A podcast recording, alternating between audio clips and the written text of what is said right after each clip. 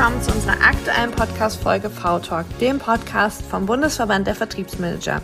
Mein Name ist Ann-Katrine Moy und gemeinsam mit Heinz-Georg Geisler möchten wir dir unsere Begeisterung für den Vertrieb nahebringen. Wir sprechen mit Menschen aus dem Vertriebsmanagement, aber auch mit allen anderen Disziplinen, die im Unternehmen für eine gute Customer Journey wichtig sind. Wir wollen die Silos einreißen, den Perspektivwechsel vornehmen und voneinander lernen. Unser heutiger Gast ist der Doktor der Philosophie Christoph Qual. Er ist Philosoph, Autor, Radiophilosoph und Thinking Guide. Wir sprechen mit ihm über seine Vision zur Einführung eines europäischen Bürgerdienstes und warum er glaubt, dass es für Werte- und Demokratieverständnis sehr förderlich ist. Wie das Projekt eines gemeinsamen Europas gelingen kann und wie uns das beim Kampf gegen den Fachkräftemangel im Vertrieb unterstützen kann. Wir sprechen mit Christoph darüber, wie es gelingt, einen Geist in die Unternehmen zu bringen, denn er sagt, es braucht einen Spirit, welcher in den Unternehmen kultiviert wird, um nachhaltig eine gute Kultur zu etablieren. Wenn in der Arbeit Sinn gesehen wird, erzeugt dies ganz viel Energie und minimiert das Burnout-Risiko. Das sagt sich so leicht, puh, haben wir auch gedacht. Umso spannender war es für uns zu hören, was Christoph dazu zu sagen hat und dass es eigentlich wirklich simpel ist, wenn man es denn wirklich will. Wir wünschen euch ganz viel Spaß mit der Folge und sind wie immer gespannt auf euer Feedback.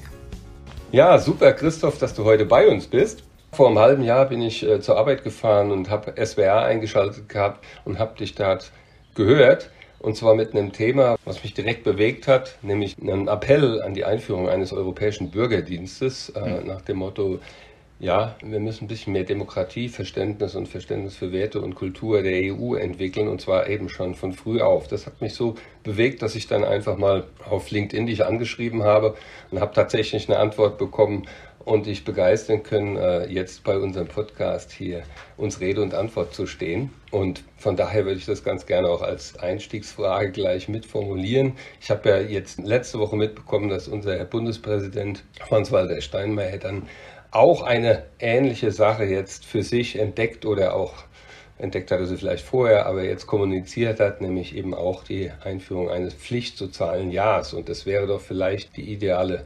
Start-Turbo-Hilfe vielleicht in dein Thema dann auch nochmal besser zu platzieren und am Ende vielleicht zu verkaufen. Ja, danke, Schorsch. Also ähm, diese Idee mit dem europäischen Bürgerdienst oder ich nenne ihn manchmal auch gerne europäischen Wertdienst, so ein bisschen auch mit dem Gegenüber zum Wehrdienst zu spielen. Diese Idee, ähm, die kam mir tatsächlich nach den Terroranschlägen von Paris. Und da bin ich mir bin ich der Frage nachgegangen, was braucht eigentlich Europa, was braucht unsere westliche Kultur für eine Verteidigungspolitik in einer Zeit, in der so ganz neue Formen Form von Angriffen auf unser Miteinander möglich sind. Und ähm, das ist eine Frage, die mich beschäftigt hat. Die andere Frage, die mich schon lange umgetrieben hat, ist, wie kann eigentlich unser Projekt eines gemeinsamen Europas gelingen? Wie kann es möglich sein, so etwas wie ein europäisches Bürgerbewusstsein zu erzeugen? Und äh, die dritte Frage, die mich bewegt hat, ist diejenige, wie können wir eigentlich etwas dafür tun, dass so der Gemeinsinn in unseren Gesellschaften neuerlich zur Geltung kommt? Und die Antwort, die ich auf alle diese drei Fragen geben würde, ist eben die Einführung eines europäischen Wertedienstes oder eines europäischen Bürgerdienstes. Die Grundidee ist ganz einfach, wie früher der Zivildienst. Zivildienst, so hat der Steinmeier das jetzt ja auch kürzlich dargestellt, gibt es ein Jahr, ein Pflichtjahr für alle jungen Männer und Frauen in Europa an der Schwelle zum Erwachsenwerden dass diese Leute dann in einem anderen europäischen Land als ihrem Herkunftsland in sozialen, ökologischen oder zivilgesellschaftlichen Projekten absolvieren. Gerne können wir auch vor dem Hintergrund des Ukraine-Krieges jetzt über einen alternativen Militärdienst nachdenken, wobei ich dafür eine europäische Bürgerarmee plädieren würde, ähm, die man auf diese Weise vielleicht auch etablieren könnte. Aber das Wichtige scheint mir tatsächlich zu sein, dass wir, wenn man so will, unser, unser Bildungsverständnis im Blick auf demokratische Bildung weiterentwickeln, weil ich denke halt, wir werden den Herausforderungen der Zukunft in Europa und in Deutschland nur gewachsen sein, wenn wir wieder eine klare Idee davon haben, welche Werte eigentlich für unser Miteinander wichtig sind, für welche Werte wir hier einstehen wollen. Ja, was nutzen uns die tollsten Waffen, wenn wir nicht wissen, wofür wir kämpfen sollen? Also wir brauchen ein Wertebewusstsein, wir brauchen einen gesellschaftlichen Zusammenhalt. Das ist die beste Verteidigung, ja, wenn ich das mal so sagen darf, in, in krisenhaften Zeiten. Und ähm, da könnte eben ein solcher europäischer Bürgerdienst ein wunderbares Instrument sein, mit dem man eben gleichzeitig auch noch ähm, ja, das, die, die Integration Europas enorm voranbringen könnte. Meine These ist, nach zehn Jahren europäischer Bürgerdienst hat man ein, ein Netzwerk von jungen Leuten, die kreuz und quer durch Europa äh, miteinander kommunizieren, die sich besuchen und die das Gefühl haben, Europäer und Europäerinnen zu sein. Was ich dabei so super spannend finde, ist genau das, was du gerade nochmal zusammengefasst hast, weil wir erleben gerade in den Unternehmen und aber auch so grundsätzlich, wenn ich mit unseren ähm, Führungskräften im Verband spreche, die Herausforderung des nicht vorhandenen Perspektivwechsels auf der einen Seite in die verschiedenen ähm, Situationen, Kulturen, Sichtweisen und ich glaube, dass das nochmal ein cooler Anreiz ist, das zu lernen. Auf der einen Seite nochmal, weil ich den Ansatz so cool finde, dass du sagst, nicht im eigenen Land, sondern in andere Länder. Mhm. Das heißt, ich erlebe nochmal den Perspektivwechsel in eine andere Kultur. Also ich werde offen dafür, auch mal die Perspektive zu wechseln, was mir später in der Kommunikation, ähm, glaube ich, sehr helfen kann. Und auch tatsächlich die Tatsache, die ähm, im, im Zuge der Globalisierung von vornherein dann auch die ähm, die Barrieren, die Sprachbarrieren aufzuheben und das dann, wenn ich deinen Ansatz richtig verstande, auch, und jetzt nenne ich es bewusst mal ähm, ah, wie sage ich das am besten, ohne dass es zu provokant klingt, aber schichtenübergreifend. Ja, ja völlig d'accord. Was du jetzt beschreibst, ist natürlich ein riesiges Thema, vor allen Dingen in südeuropäischen Ländern. Ich bin halt äh, beruflich sehr, sehr viel in Griechenland. Ich meine, die haben 40 Prozent Jugendarbeitslosigkeit. Auf die Weise könnte mhm. man erstmal ganz viele junge Leute auch von der Straße holen, könnte ihnen Berufsperspektiven im EU-Ausland ermöglichen. Ähm, ähnlich ist die Situation in Süditalien oder überhaupt in Italien oder auch in Spanien, wo auch Jugendarbeitslosigkeit wirklich ein riesiges Problem ist. Also auch das wäre ein guter Nebeneffekt. Und noch einen anderen würde ich gerne erwähnen. Ähm, ich hatte ja gesagt, dass mir die Idee kam im Zusammenhang der Terroranschläge von Paris. Und wir wissen ja, die Attentäter damals hatten alle entweder einen französischen oder einen belgischen Pass. Wenn man jetzt diesen Bürgerdienst schon gehabt hätte, wären diese Leute auch mal aus ihren Parallelgesellschaften rausgekommen. Sie hätten mhm. ähm, sich auch mit anderen Menschen aus ganz anderen sozialen Schichten, aus anderen, ja, aus anderen Herkunftsländern, aus anderen kulturellen Horizonten treffen können. Und ich glaube, diese Erfahrungen, ja, die sind für eine globale Welt, aber gerade auch für eine europäische Zivilgesellschaft von allergrößter Bedeutung.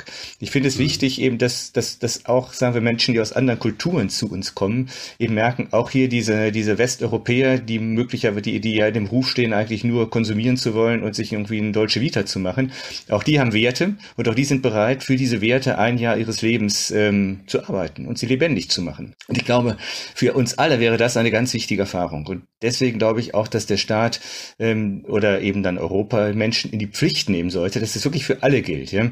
Denn dadurch wird dann auch Chancengleichheit hergestellt. Dann kann man nicht sagen, ach, ich mache das lieber nicht, ich will lieber gleich an die Uni, bin ich schneller im Beruf. Nein, das müssen alle machen und, ähm, und da auf diese Weise ähm, können eben auch alle quasi miteinander Erfahrungen machen, die sie sonst gar nicht machen könnten.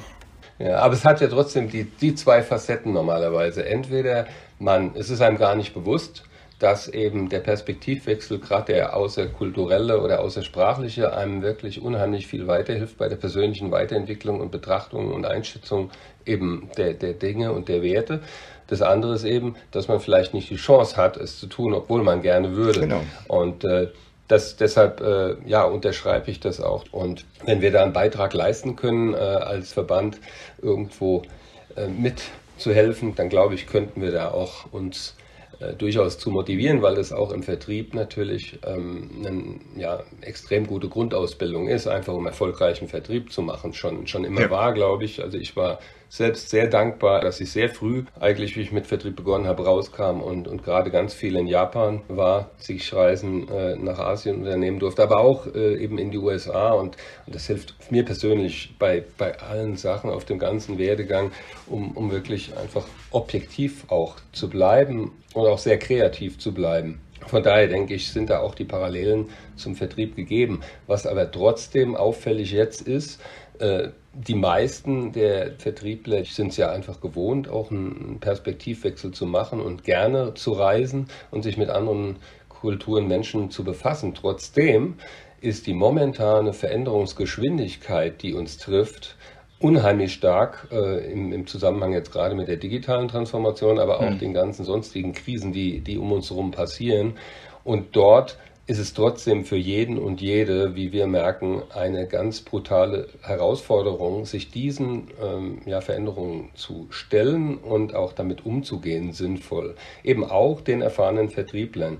Und es hat viele, ja, viele Ängste dabei, aber ich denke auch viele, viele Chancen gerade. Siehst du mehr Risiken oder mehr Chancen im Moment für die Zukunft, jetzt auch vielleicht gerade im Hinblick auf den Job und die Aufgabe im Vertrieb? Also ich will mich da nicht festlegen. Ich sehe einfach, dass viele Unternehmen heute an einem Scheideweg stehen und unsere ganze Gesellschaft steht an einem Scheideweg. Das gilt nicht nur für den Betrieb, das gilt eigentlich für alle Sparten. Also wenn ich mit HR-Leuten zu tun habe, was mir immer wieder mit schöner Regelmäßigkeit passiert, höre ich eben von ganz vielen Seiten doch so unisono eine gewisse Klage, dass, ich sag mal, solche vermeintlichen Sekundärtugenden wie Disziplin, Selbstorganisation, Arbeitsmotivation, Bereitschaft, selbstverantwortlich zu arbeiten, nicht unbedingt entgegen einer gewissen Rhetorik weit entwickelt sind. Und ich denke, da steht unsere gesamte Gesellschaft vor der Aufgabe, sich zu überlegen, was man eben tun könnte, um auch ähm, künftige Generationen auf die Welt der Arbeit noch besser vorzubereiten und einzustimmen.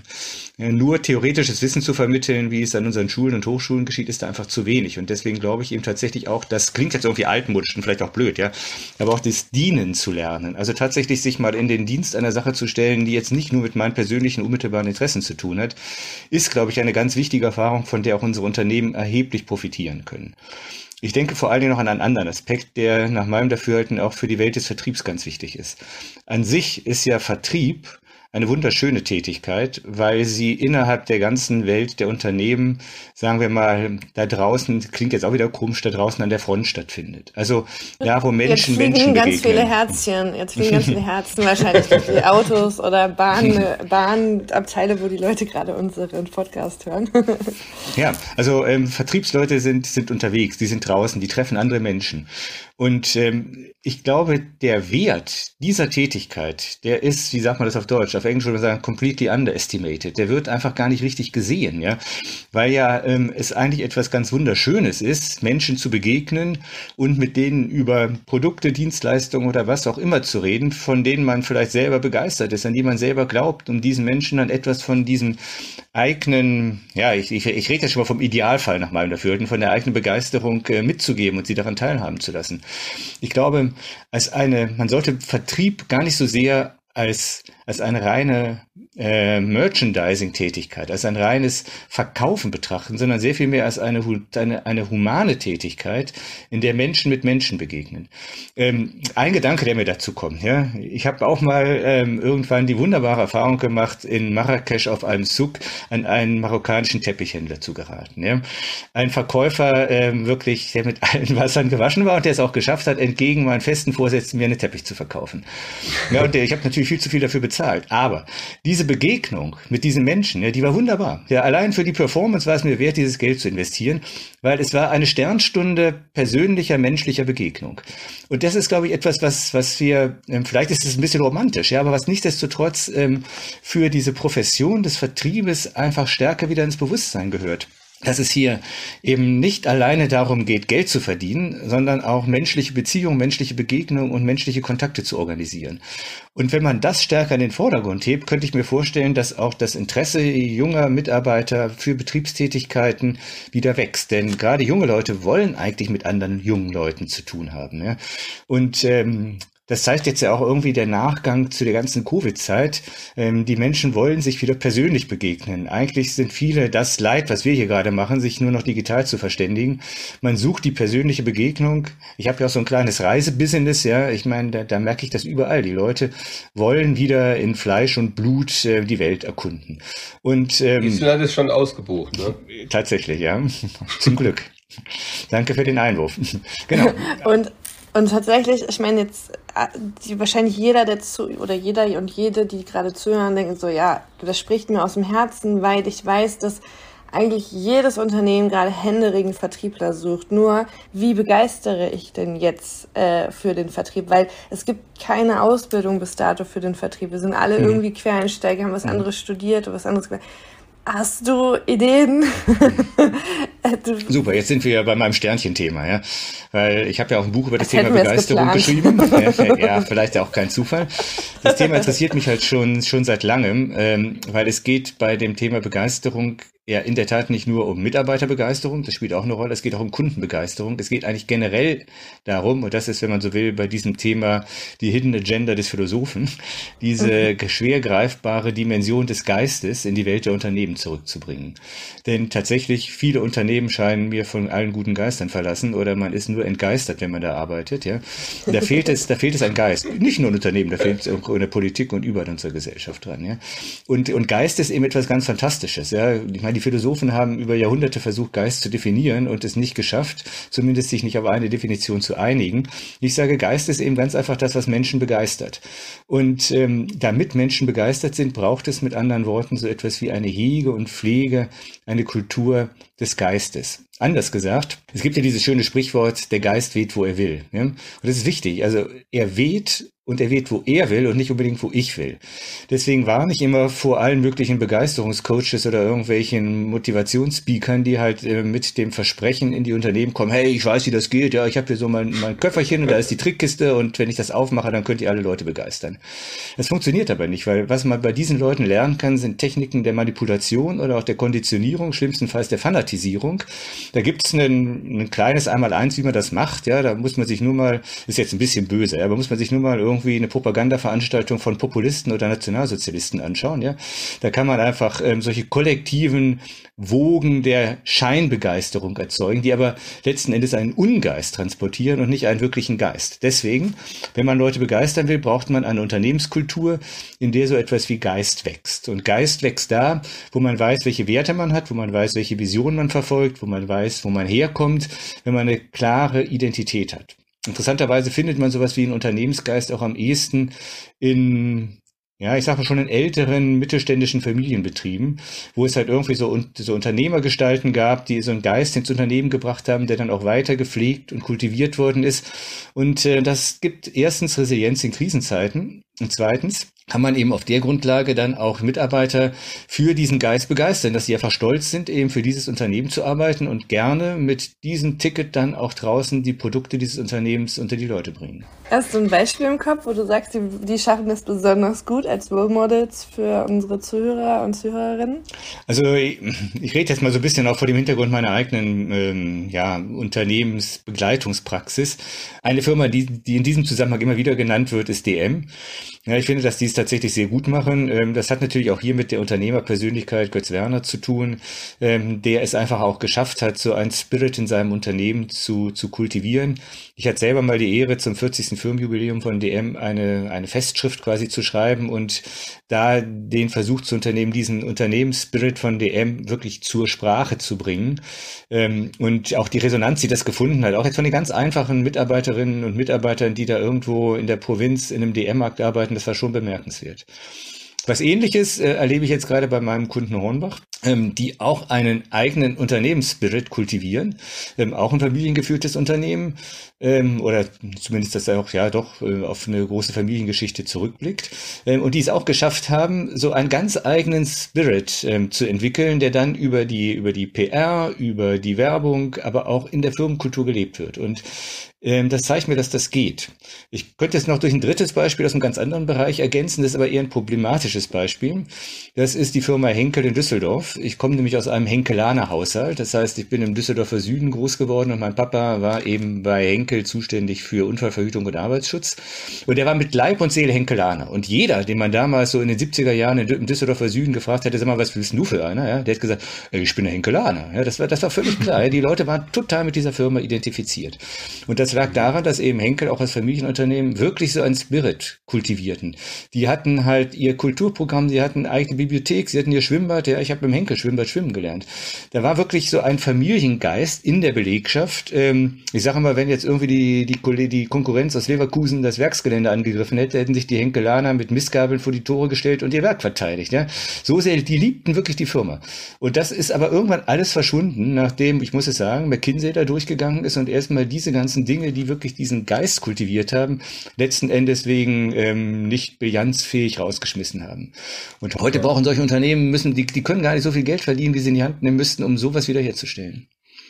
Ja, wie geht's dann? Wie, wie bekommen die Unternehmen das dann in heutigen Zeiten wieder hin? Also ich glaube, das Wichtigste ist erstmal, dass man sich überhaupt dessen bewusst wird, dass es so etwas wie einen Unternehmensgeist geben könnte. Man muss erstmal so ein bisschen archäologische Arbeit leisten und gucken, haben wir sowas überhaupt, ja? Oder sind wir im Prinzip ein rein funktionales Unternehmen, das aufgebaut ist wie eine Maschine, bei der es eigentlich nur darum geht, eine irgendwie geartete Ressource durch möglichst optimierte Prozesse zu einem möglichst großen Output zu verarbeiten, ja?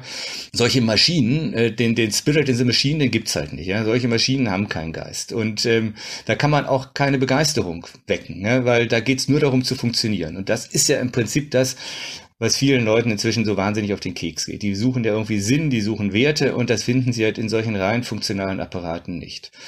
Das heißt, man müsste halt schauen, ähm, was haben wir für eine Tradition, wo kommen wir auch her? Ich sage immer, der Geist, wie gesagt, ist wie der Wind. Ne? Und äh, jeder gute Segler weiß, äh, wenn man nach vorne kommen will, dann muss man den Wind im Rücken haben.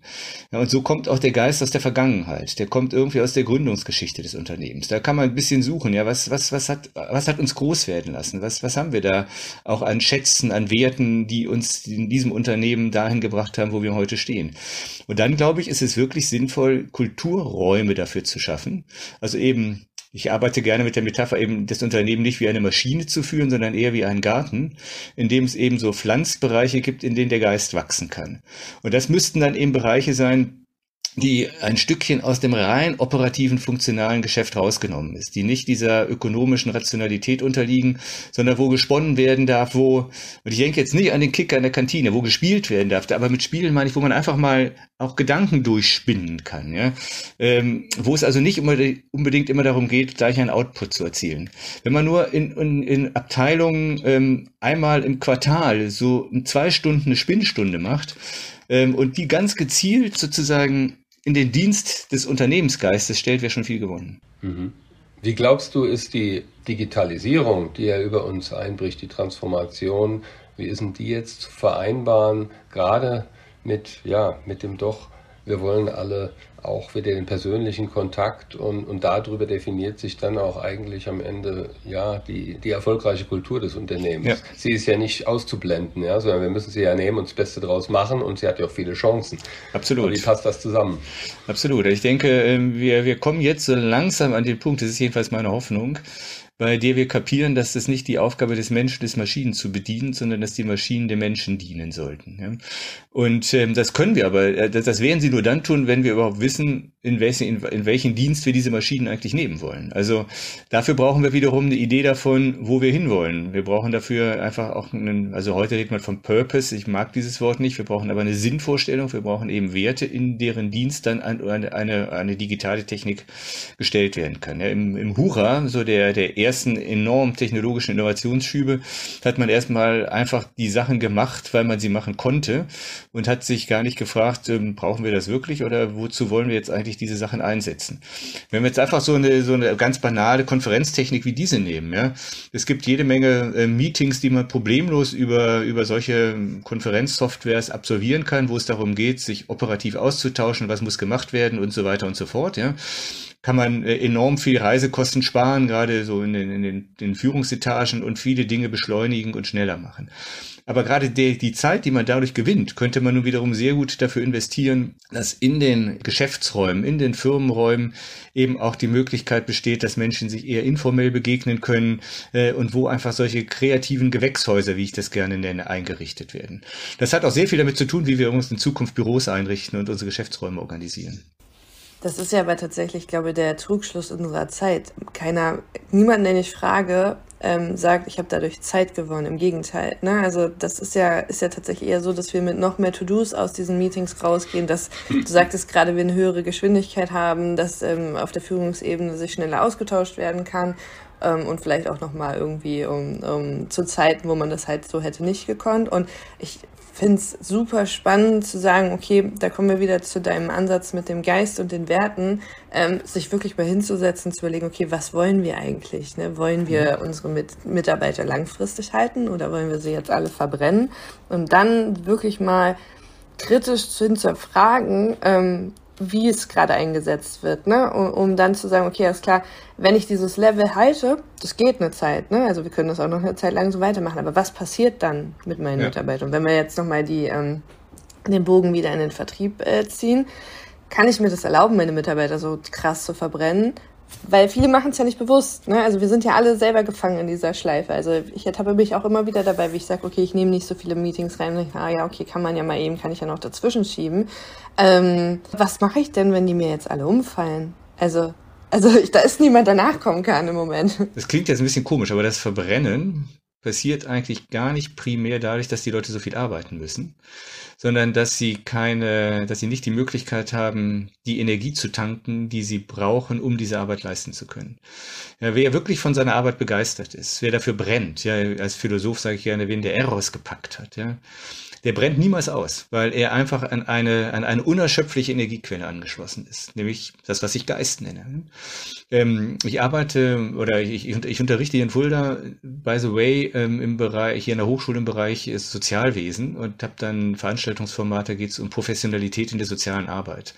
Ich, ähm, Sozialarbeiter sind Hauptrisikogruppe für Burnout-Erkrankungen. Ja, und bei denen ist es, ist es ganz evident, wenn die einfach nicht mehr sehen, dass der Sinn ihrer Arbeit erfüllbar ist, weil sie so eingetaktet sind, dass die menschliche Begegnung keinen Raum mehr findet, dann fliegen die aus der Kurve, ja, weil, weil einfach ihnen diese, diese Sinnanbindung fehlt. Und ich glaube, um den Gedanken noch zu Ende zu bringen, ich glaube, das ist genau das, was auch sich auf die Welt der Unternehmen in gewisser Hinsicht übertragen lässt, ja. Wenn du, wenn du für dein Unternehmen brennst, wie damals mein Vater als Henkelaner, ja, wenn du wirklich, ähm, Lust hast, für dieses Unternehmen zu arbeiten, wenn du mit, wie man so sagt, ja, mit Leib und Seele dabei bist, also als auch ganzheitlich als Mensch darin gesehen wirst und eben nicht als Zahnrad in einer möglichst effizient arbeiten müssenden Maschine, dann kannst du auch unheimlich viel arbeiten. Ja, ich meine, was die Generation vor uns, die haben, die haben teilweise geschuftet, was das Zeug hält, ja, aber die hatten keinen Burnout, weil sie irgendwo wussten, warum sie das tun. Es ist auch, ähm, wie soll ich das sagen? Also ich bin, jetzt muss ich diese Geschichte wieder rausholen. Also ähm, ich bin vor einem Jahr Mama geworden und bin nach dem Mutterschutz wieder eingestiegen. Ich bin ähm, Vizepräsidentin im Verband und bin halt, ja, beruflich habe ich mich auch weiterentwickelt und einen neuen Job angefangen. Und ständig wird mir gesagt, Anni, pass auf, du verbrennst dich noch, mach nicht so schnell, mach auch mal Ruhezeit. Und ich habe mir so, nein, ist doch cool, macht doch Spaß.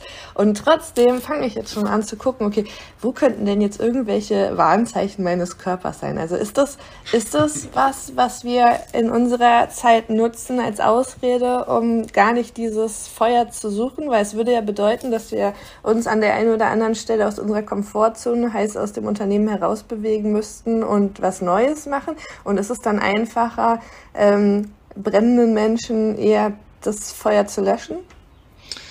Ist das also, jetzt zu, zu ich, abstrakt? Nee, nee, ich verstehe euch schon den Punkt. Wenn nicht, muss aber nochmal nachfragen. Also ich glaube schon, raus aus der Komfortzone ist ganz wichtig.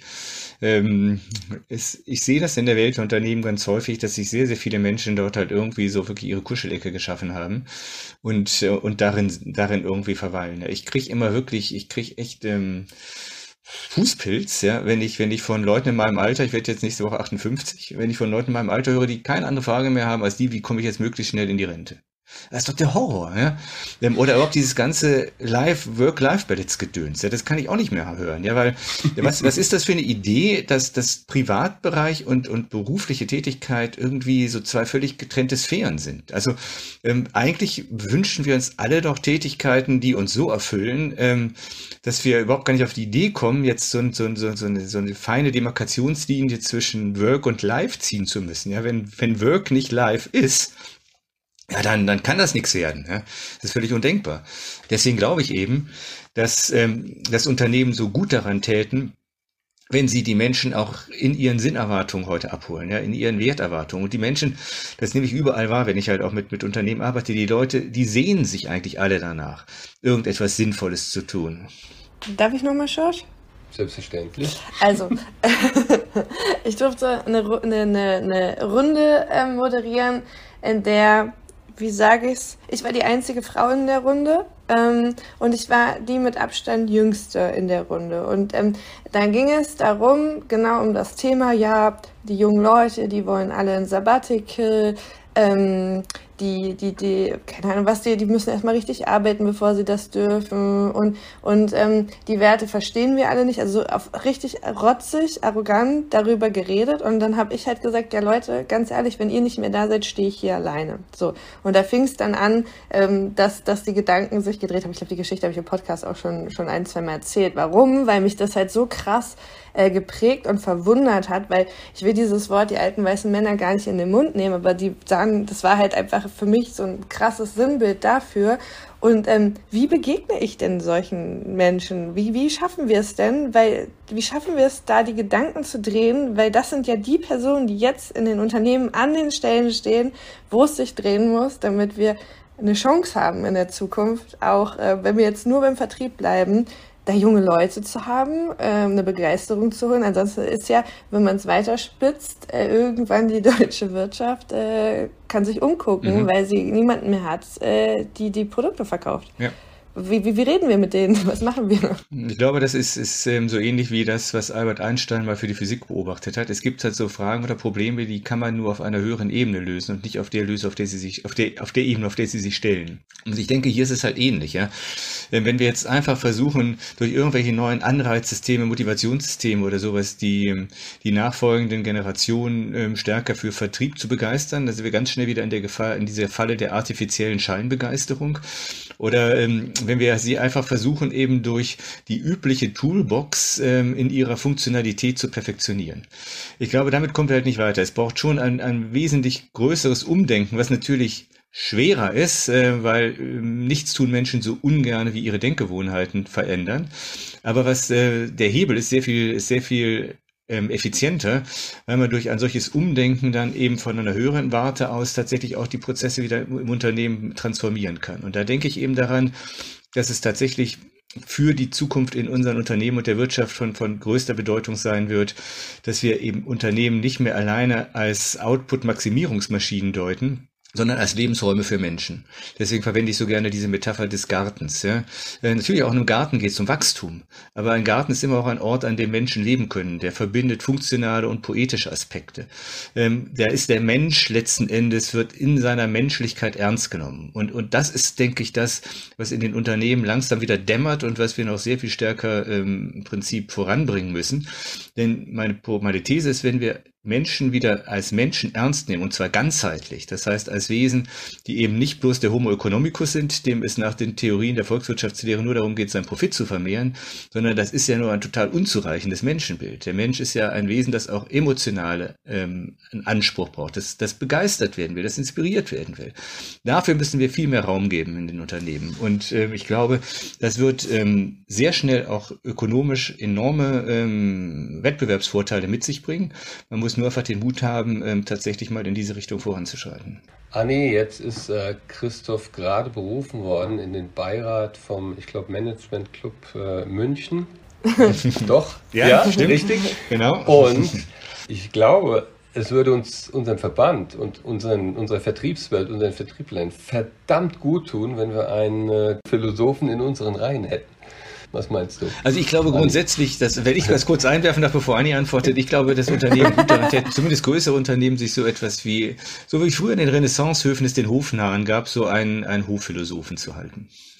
Ähm, okay, damit hast du dich ja quasi äh, selber, äh, also ja, äh, beworben. beworben quasi. Also das muss ja nicht ich sein. doch, doch. Ich glaube, das war jetzt hier eine Vertriebsaktivität von Schorsch, äh, dich in unseren Verband zu holen, weil ich glaube tatsächlich, dass ähm, diese Fragen, also wir, wir können jetzt so stundenlang weiterreden und ich habe noch so viele Fragen, ähm, die jetzt hier wahrscheinlich den Rahmen sprengen werden, weil es tatsächlich in meiner Welt auch ein krasser Generationskonflikt ist, der eigentlich nicht sein muss. Das belegen Schorsch und ich. Ähm, und ähm, ich dann da immer stehe und denke so, warum redet ihr nicht mit mir, sondern nur über uns und über mich äh, und nicht mit uns? Und ich glaube, vielleicht bedarf es tatsächlich jemanden wie dich, der ja übersetzt ist das falsche Wort, aber die Brücken schlägt. Mhm. Ähm, und wir brauchen auf jeden Fall jemanden, der so vom Vertrieb spricht ja, weil wir es selber nicht schaffen. Wir Vertriebler können uns alle, das ist das größte Problem von Vertrieblern. Wir können unsere Produkte, für die wir brennen, können wir verkaufen mit einer Leidenschaft, die seinesgleichen sucht, uns selber aber nicht. Mhm, okay, verstehe. Also, also nochmal zum, zum Thema Vertrieb. Da ging mir gerade so ein Gedanke durch den Kopf und den würde ich gerne mal euch zuwerfen, um auch zu erfahren, wie, wie ihr das sehen würdet. Ja, Es ist ja auch immer die Frage, wonach wird eigentlich jemand evaluiert? Und so wie ich das sehe, werden Vertriebsleute heute nur danach evaluiert, welche Umsätze sie machen. Ähm, wie wäre es denn, wenn wir mal unsere Evaluationssysteme überdenken und uns fragen, ist eigentlich nicht die wirkliche Leistung, die ein ein richtig guter Vertriebler zu erbringen vermag, so etwas wie dauerhaft belastbare Kundenbeziehungen herzustellen und zu kultivieren. Dass der gar nicht so sehr Verkäufer ist, sondern eher ein, ein Kultivator, ja, jemand, der die Kunst des, des menschlichen, der menschlichen Begegnung und des menschlichen Miteinanders beherrschen muss. Und da uns so etwas wie Sinnerfahrung immer noch am meisten da widerfährt, wo wir mit anderen Menschen im Gespräch sind. Da entsteht auch am ehesten Begeisterung ja, im menschlichen Miteinander. Könnte ich mir vorstellen, dass durch so eine ganz einfache Verschiebung der Perspektive, auch in der Selbstwahrnehmung, ähm, diese, ich sag mal, diese Motivationsdefizite eigentlich, ähm, ja, vielleicht nicht behoben, aber jedenfalls gelindert werden können. Das ist ein sehr guter Ansatz, den Anni und ich zumindest sofort unterschreiben würden, glaube ich, weil wir wissen, dass das äh, in, in den, mit der Nachhaltigkeit dann auch zum Erfolg führen wird, ganz klar. Das Problem mhm. ist nur heute in unserer Gesellschaft und gerade auch in der, ja, in der Art der Wirtschaft, dass das eben nicht Vertriebler überhaupt nicht alles so deuten und begreifen können, sondern da wird man als Vertriebsverantwortliche, Vertriebsverantwortliche ganz klar einfach an den blanken, nackten Zahlen ja. messen. Und umso größer die Firma und umso näher sie an, den, an die Börse gerückt ist, umso schlimmer und kurzweiliger das Ganze. Von daher ist das ein sehr lobenswerter Ansatz, den wir gerne mitvertreten. Aber ja. wie bringe ich es dem Kind bei? Ja, ich meine, aber dafür gibt es auch solche Verbände wie euren, der man sagt, okay, ihr könnt so weitermachen wie bisher, aber dann haben wir ein paar Jahre keine Leute mehr. Wollt ihr das?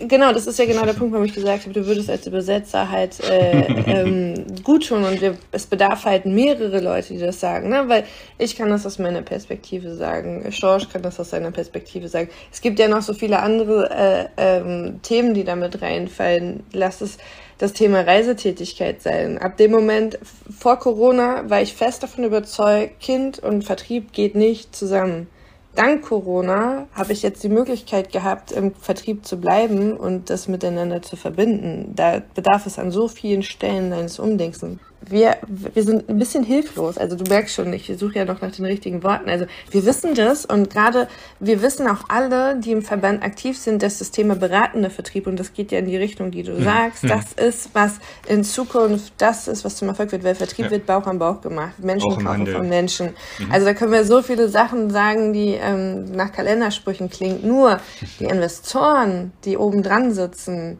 ähm, die Aktionäre, die gucken sich die Zahlen an. Das heißt, wir können das immer wieder predigen und sagen, wir brauchen aber Hilfe von anderen Instanzen, die helfen, die Gedanken in anderen Ebenen, so wie du schon gesagt hattest, aufzubrechen, weil ich stehe immer wieder vor diesen weißen Männern und das, ja. die weißen Männer sind Sinnbild für auch viele Frauen, die da stehen. Ähm, ja.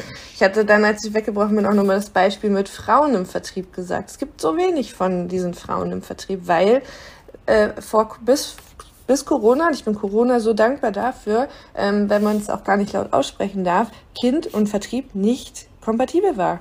Mhm. Und jetzt habe ich ein Baby und es war möglich, weil wir virtuell jetzt Meetings machen mhm. können, weil es okay ist, dass ich im Homeoffice bin, weil es okay ist, dass ich nicht fünf Tage die Woche auf der Autobahn bin und einen ähm, Chef jetzt habe, der das Thema Werte wirklich lebt.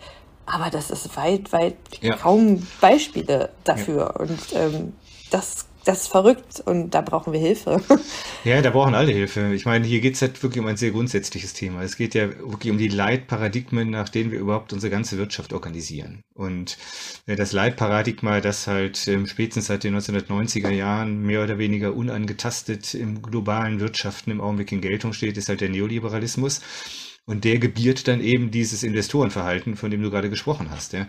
Und ähm, wie kriegt man sowas weg? Also das, das ist, das, das ist, das ist sozusagen im ganz großen Maßstab gedacht. Aber das ist halt das, was wir Philosophen gerne tun. Wir wählen halt gerne die große Flughöhe, weil man von da dann auch sehen kann, ähm, ja, dass durch eine Veränderung in dieser geistigen Grundmatrix sich ganz viele Folgeprobleme dann auch lösen lassen würden. Das ist immer so wie die gute Nachricht. Die, die Schwierigkeit ist halt, wie kommt es zu so einer fundamentalen Veränderung unserer Denkweise? Und da würde ich gerne wieder auf mein Begeisterungsthema zu sprechen kommen, denn die Geschichte lehrt, es hat immer in der Menschheitsgeschichte radikales Umdenken gegeben. Ich meine, die Art und Weise, wie wir heute wirtschaften, ist eben völlig anders als die Art und Weise, wie man in der griechischen Antike wirtschaftete.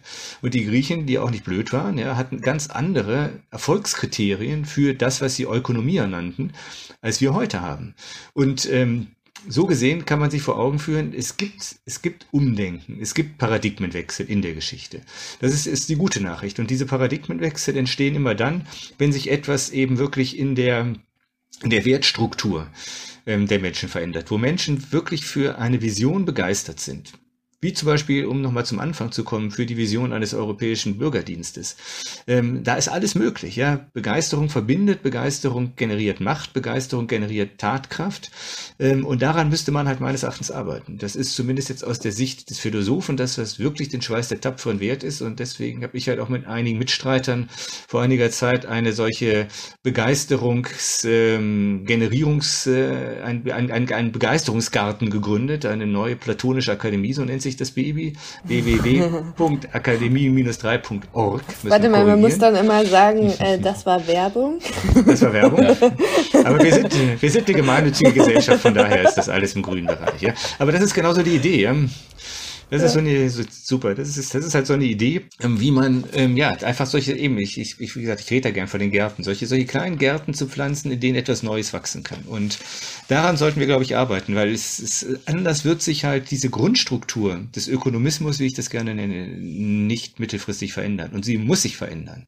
Ja, aus dem Problem, die wir hier besprochen haben, aber dann kommen natürlich auch noch Klimawandel und ganz andere geopolitische Themen dazu, die uns jetzt zunehmend um die Ohren fliegen. Also zumindest Anni, ich glaube, kann sagen, äh, wir beide sind von Christoph äh, begeistert und seinen, seinen Thesen und philosophischen ja. Ansätzen, ganz klar. Wir äh, haben hier super wertvollen Content in dem Podcast erzielen können, glaube ich, in der Diskussion. Alleine, wenn wir den schon gut ausspielen und vermarkten und unseren Mitgliedern zur Verfügung stellen, ist das schon ein Riesenappell, eine Riesenhilfe.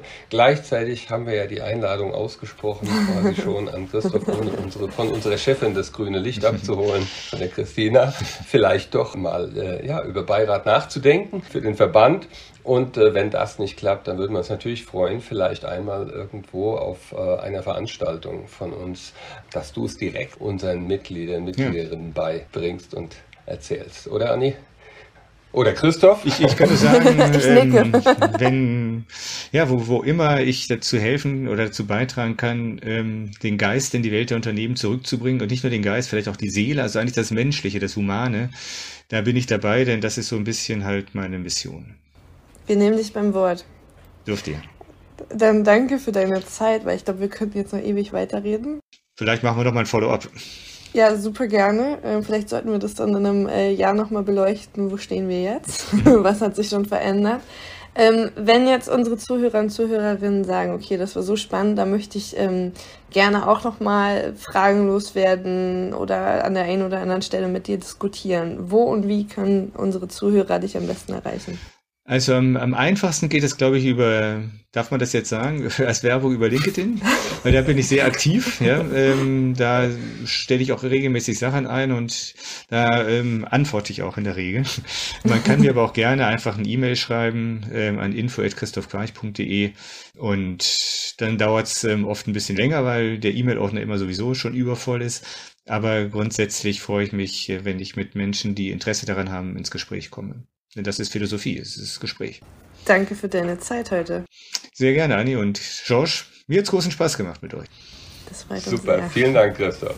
Mach's gut, bis bald. Was für eine Folge. Wir hätten noch stundenlang weitersprechen können, leider war unsere Zeit vorbei. Ähm, und ich glaube, wir freuen uns beide auf ein, die nächste Folge. und wenn Christoph uns in Zukunft vielleicht sogar im Verband unterstützen kann.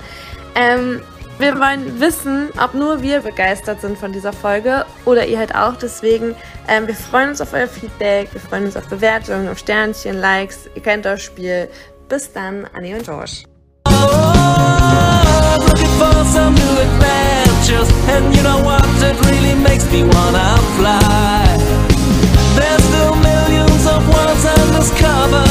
I just want a piece, I just wanna try